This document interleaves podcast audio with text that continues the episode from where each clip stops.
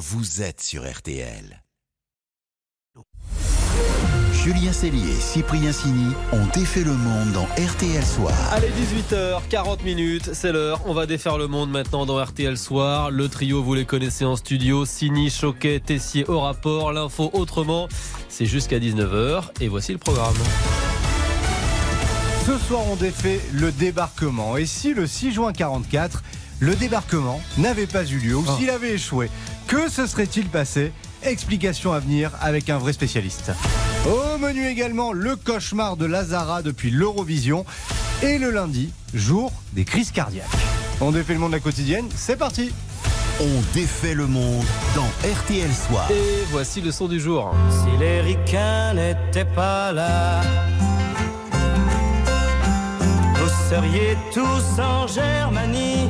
Peut-être pas. Avec des si, on peut changer la face du monde, mais peut-on vraiment changer l'histoire? En ce jour de commémoration du 6 juin 44, on a voulu faire ce que l'on appelle du raisonnement contrefactuel. En gros, on s'est demandé si les Alliés auraient gagné la guerre sans le débarquement. Et pour le savoir, on a contacté Thibaut Fouillet. Il est expert en stratégie militaire, directeur scientifique de l'Institut d'études et de stratégie. C'est très sérieux donc.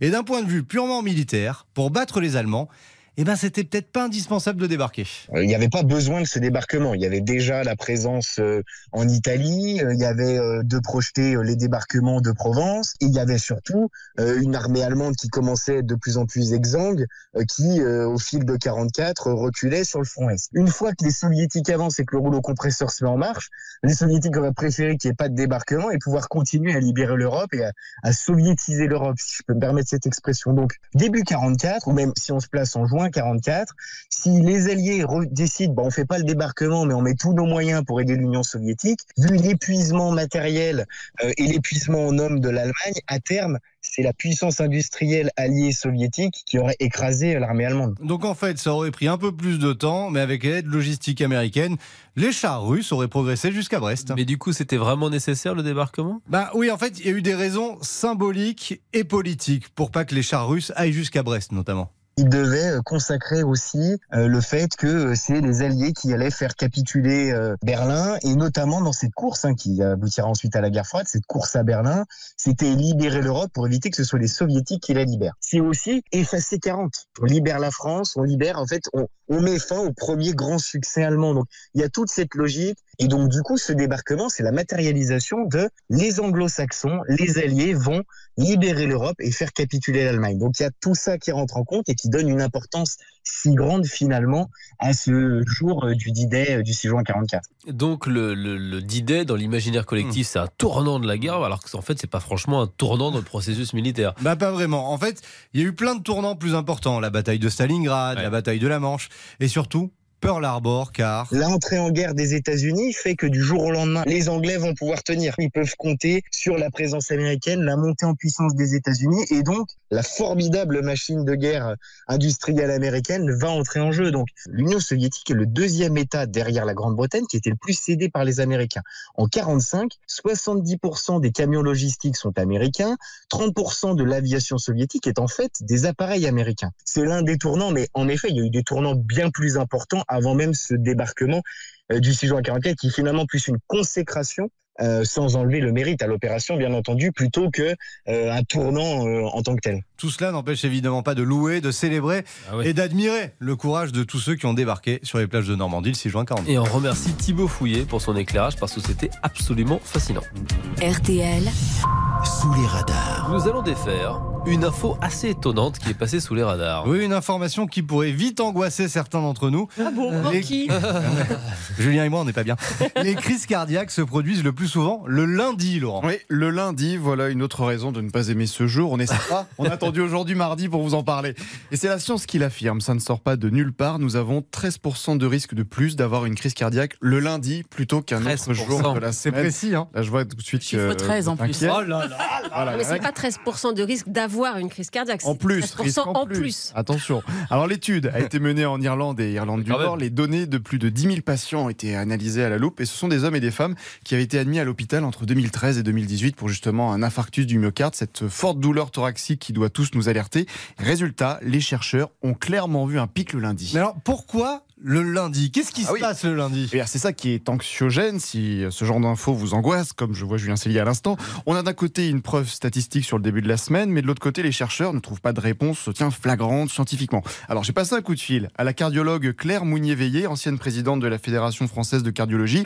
On a un début de réponse. c'est la charge mentale, euh, ce que j'appelle un peu le syndrome du dimanche soir, où c'est le stress de la reprise de la semaine après le week-end, où on s'est détendu. Le stress mental, c'est le troisième facteur de risque de l'infarctus du myocarde. Et donc cette charge mentale, elle peut suffire à décrocher une plaque de cholestérol qui était euh, nichée dans l'artère ou à provoquer un spasme important, notamment chez les, chez les hommes et les femmes fumeurs. Et d'ailleurs, le deuxième jour le plus élevé de faire un infarctus, selon l'étude, c'est justement le dimanche. Donc, on souffle le week-end, on respire tranquille, on ne s'énerve pas en regardant ses mails, on ne s'angoisse pas. On supprime le week-end. Non, alors on supprime la semaine et on regarde que le week-end. On arrête de travailler. Mais oui. C'est ça le problème en vrai. Une petite pause et on défait le monde continue dans RTL Soir. Vous vous souvenez de Lazara, celle qui a perdu pour la France à l'Eurovision Oui. Ah, depuis ça va pas fort. Évidemment. Julien Cellier, Cyprien Sini ont défait le monde. Julien Cellier, Cyprien Sini ont défait le monde dans RTL Soir. C'est le jeu du winner-loser, vous le savez, tous les jours, 18h48, on défait le monde dans RTL Soir. Et aujourd'hui, nous avons décidé d'élire une grande perdante. Ah oui, c'est Lazara qui a bien du mal à se relever de son Eurovision. Catastrophique, hein, Isabelle. Ah ouais, l'Eurovision, ça devait être la rampe de lancement d'une tournée de 24 concerts. Sa première tournée, j'ai hâte de vous voir, c'est ce qu'elle disait à son public. Et puis... Les deux premières dates ces jours-ci, là, à Marseille et à Lille, sont reportées au mois de décembre. Alors, officiellement... Tout va bien. Pas d'inquiétude, juste des raisons techniques, c'est ce que dit son équipe. Mais selon le Parisien... C'est du pipeau. Ah ouais En fait, le problème, ce serait que les salles sont à moitié vides. Ah ouais. Le concert parisien Salle Playel est quand même maintenu, mais C'est le début des soldes d'été ce matin. le tourneur fait une promo à moins 30% sur certains billets. Euh, Lazara a aussi disparu de l'affiche du festival Greenland près de Perpignan et son titre de l'Eurovision. Évidemment. L'entend beaucoup moins. Évidemment. Sa radio partenaire l'a même carrément retirée de son antenne. Pas parce qu'elle a fini 16e, hein, ça. C'est le jeu, ma pauvre Lucette. Ah non, bien sûr, le problème c'est C'est la mini polémique de ce Ah matin. Lazara a-t-elle fait un doigt d'honneur ah, ce geste malheureux à l'annonce des résultats. Alors, elle a tenté de dédramatiser. C'est vraiment quelque chose de culturel dans le milieu où j'ai évolué. Ce n'est pas quelque chose qui est agressant. Ça veut dire qu'on est un peu déçu. C'est un déçu un peu à la rigolade, quoi. Ouais, en fait, on fait ça tout le temps au Québec, des doigts d'honneur pour dire Ah mince, c'est ben dommage. Bon, pas très convaincant. En plus, elle est partie avant le résultat final parce que, paraît-il. Je ne tiens plus, j'ai trop envie de faire pipi. petite vessie, c'est comme les joueurs de tennis. En même temps, ça faisait quelques jours qu'on s'inquiétait, vu qu'elle avait annulé au dernier moment deux pré-concerts de l'Eurovision. Donc je rappelle que la candidate qui va représenter la France est québécoise et qu'en plus elle ne chante plus désormais. Pascal Pro, toujours moqueur. Alors, Il est toujours dans la nuance, c'est ça qui est bien. c'est c'est ça qui est bien. Alors, Manichéen, le bonhomme. la déléguée française de l'Eurovision était montée au créneau. C'est une artiste, mais c'est aussi une femme. Et puis c'est aussi une mère. Et elle a un problème euh, personnel et elle ne peut pas monter sur scène. Voilà. Et donc, non, ce n'est pas une diva, ça n'a rien à voir.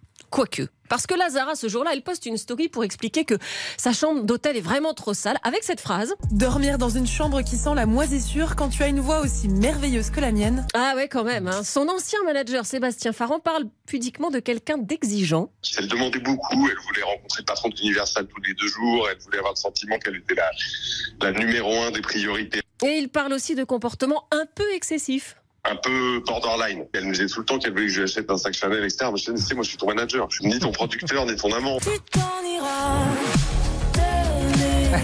Bah ouais, il- d'ailleurs il est parti. hein. Lazara affirme que son premier métier, la coiffure, lui a laissé le temps de mûrir avant de se lancer. Bon, admettons. Mais elle reconnaît aussi un caractère bien trempé. J'ai l'impression que je suis un aimant à problème. Dès que j'en règle un, il y en a un autre qui, qui apparaît. Je me dis, mais ça va finir quand, quoi? Et tout ça est bien dommage parce que vous savez quoi? Eh ben, elle a vraiment beaucoup, beaucoup de talent. Cette putain de vie d'artiste, je l'ai tant réclamé en Dieu. Bon, on lui souhaite quand même de retrouver euh, Bah oui. des concerts et des salles pleines, quoi. J'espère bien pour elle. Hein, c'est ce qu'on lui souhaite. Le match des infos pour briller. Ah, c'est serré, Oh c'est serré, j'adore. Isabelle face à Laurent. Qui détient la meilleure info pour briller au dîner C'est le match. Vous en avez l'habitude tous les jours, peu avant 19h. Alors Isabelle a repris un léger avantage hier et mène désormais Si peu. 78 77. Mais dans la dernière ligne droite, Laurent n'a pas l'intention de se faire distancer. Il a donc choisi de briller avec Vroom Vroom, les 24 heures du Mans. C'est ce week-end et on en parle tous les jours dans 7 jours, Allez, cet reportage sur RTL. Oui, mon info pour briller, c'est que la douche au champagne, ah, sur les podiums, est née au Mans pendant les 24 Oh. heures. Et oui, en 1966, on a fourni une bouteille au vainqueur qui, a la main assez agitée sur le podium. Le bouchon, boum, s'éclate avec la pression. Les personnes à côté sont bien arrosées. Bon, petit incident Ah, sur les fait 24 exprès. heures du Mans, pas fait exprès. Mais un an plus tard, en 1967, un pilote américain, Dan Gurness, s'impose au volant de Ford. Et lorsqu'on lui remet la bouteille de champagne entre les mains, il se souvient de l'incident et il s'amuse alors à Ah, la c'est pas secouer. mal, et bam, effet garanti, le bouchon saute. L'américain s'amuse à arroser tout le monde et la tradition vient de naître et va s'imposer dans la plupart des courses automobiles. Ah, pas génial, mal. hein. C'est une super. Oh, mais ne rajoutez pas, calmez-vous, parce que je connais la sentence on, à va chaque fois. on va quand même laisser euh, la possibilité à Isabelle de se défendre. hein. Merci. Surtout que là, je vais me faire avoir encore. donc, Mais non, non, non. surtout qu'Isabelle rend hommage à Astrud Gilberto, l'interprète de Girl from Ipanema. Ah, c'est ma de chanson préférée. Ah oui, à l'âge de chanson. 83 ans. seu Et mon info, c'est que c'est un peu par hasard que la jeune Carioca s'est retrouvée sur ce titre, qui est quand même l'un des titres les plus enregistrés au monde, hein, il faut le savoir. En fait, à l'époque, en 1963, elle n'était pas chanteuse, juste la femme de Joao Gilberto. Et puis, elle est passée le voir au studio de New York où il enregistrait avec Stan Getz au saxo. Alors, Joao Gilberto a eu cette idée d'un seul coup d'insérer un couplet en anglais dans la chanson, sauf que lui, il parlait pas très bien anglais. Et le compositeur Antonio Carlos Jobim, bah non plus. Stan Getz, bah, il pouvait pas chanter, jouer du saxo, on peut pas. Alors c'est Astrud Gilberto qui s'y est collée alors qu'elle était très timide.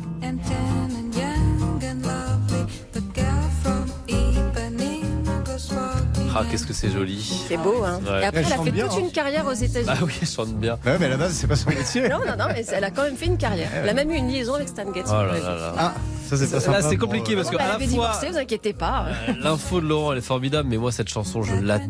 Et Vous êtes Je avancé passe un ma vie à écouter de la bossa nova, tel point qu'on se moque de moi en disant que j'écoute que de la musique d'ascenseur. Mais euh, j'ai du mal à. Allez, vas-y. Euh, Isa- Isabelle ce soir? Ah, bah, oh, là oh non, mais le coup de l'ascenseur émotionnel, le pauvre fois. vous étiez ravie, contente. Les champagnes, tout ça, puis. Eh. Ah, ils ont. Alors, Merci, info bonus pour la peine, bossa nova, ça veut dire nouveau truc en brésilien. Ah, pas mal. Ça, je vous l'aurais pas donné si vous lui avez pas donné le Non, point. non, Ouais. c'est cadeau Oh. On rajoute pas un point, hein, ça suffit Ah, comme ça. À demi-point. À demi-point. Non, non, Non non, non. Très bien. Un point de pénalité si vous souhaitez, mais euh, RTL Soir continue dans quelques secondes. Le journal de 19h, c'est dans 5 minutes, top chrono. Juste avant, on va défaire votre monde, vos jolies idées, vos belles initiatives et une chouette initiative justement pour les métiers qui ont du mal à recruter. À tout de suite sur RTL. Julien Cellier, Cyprien Sini On défait le monde. Julien Cellier, Cyprien Sini ont défait le monde dans RTL Allez, Soir. bonne fin de journée, on s'occupe de vous. 18h57 minutes, juste avant le journal de 19h, on défait votre monde dans RTL Soir. Et ce soir, on met les métiers manuels à l'honneur, Laurent. Oui, métiers qui peuvent connaître des difficultés de recrutement. Alors, l'association de l'or dans les mains, soutenue par la Fondation de France, se déplace dans les collèges pour les mettre en avant.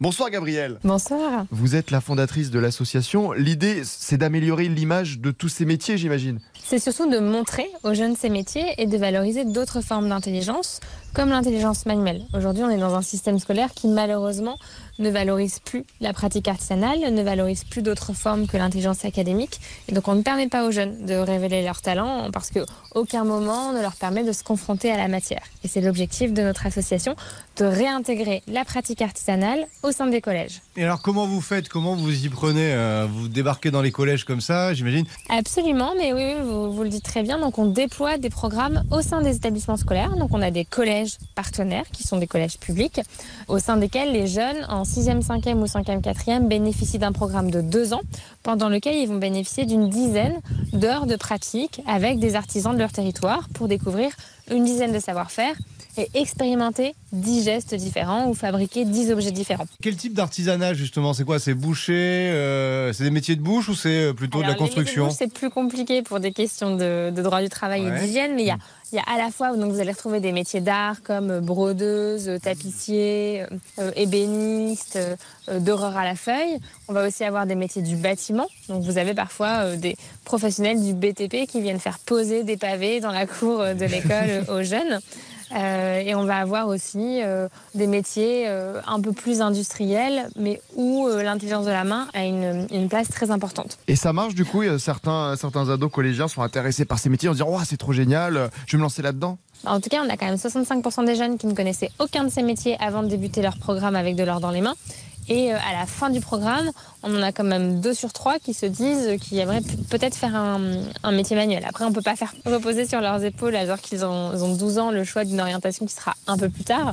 Mais euh, l'idée, c'est aussi de changer leur regard sur ces métiers et qu'ils puissent se dire qu'il y a d'autres formes d'intelligence, d'autres formes de réussite, de parcours et de succès. Mettre en avant l'artisanat avec euh, l'association de l'or dans les mains. Merci beaucoup, Gabriel. Bonne soirée. Merci, au revoir. Merci Gabriel. Merci à vous les amis dans Merci. Défait le Monde et bonne soirée parce qu'il faut céder votre place dans ce studio. Dans Avec plaisir. s'en va. Il y aura le bah non. journal de Je 19h. vois Aude Vernuccio arriver. Oui, elle arrive et elle est debout parce qu'elle attend, elle attend s'en va, Voilà. je m'en vais, je m'en vais. Les, les- les places ne sont pas extensibles dans ce, dans ce studio.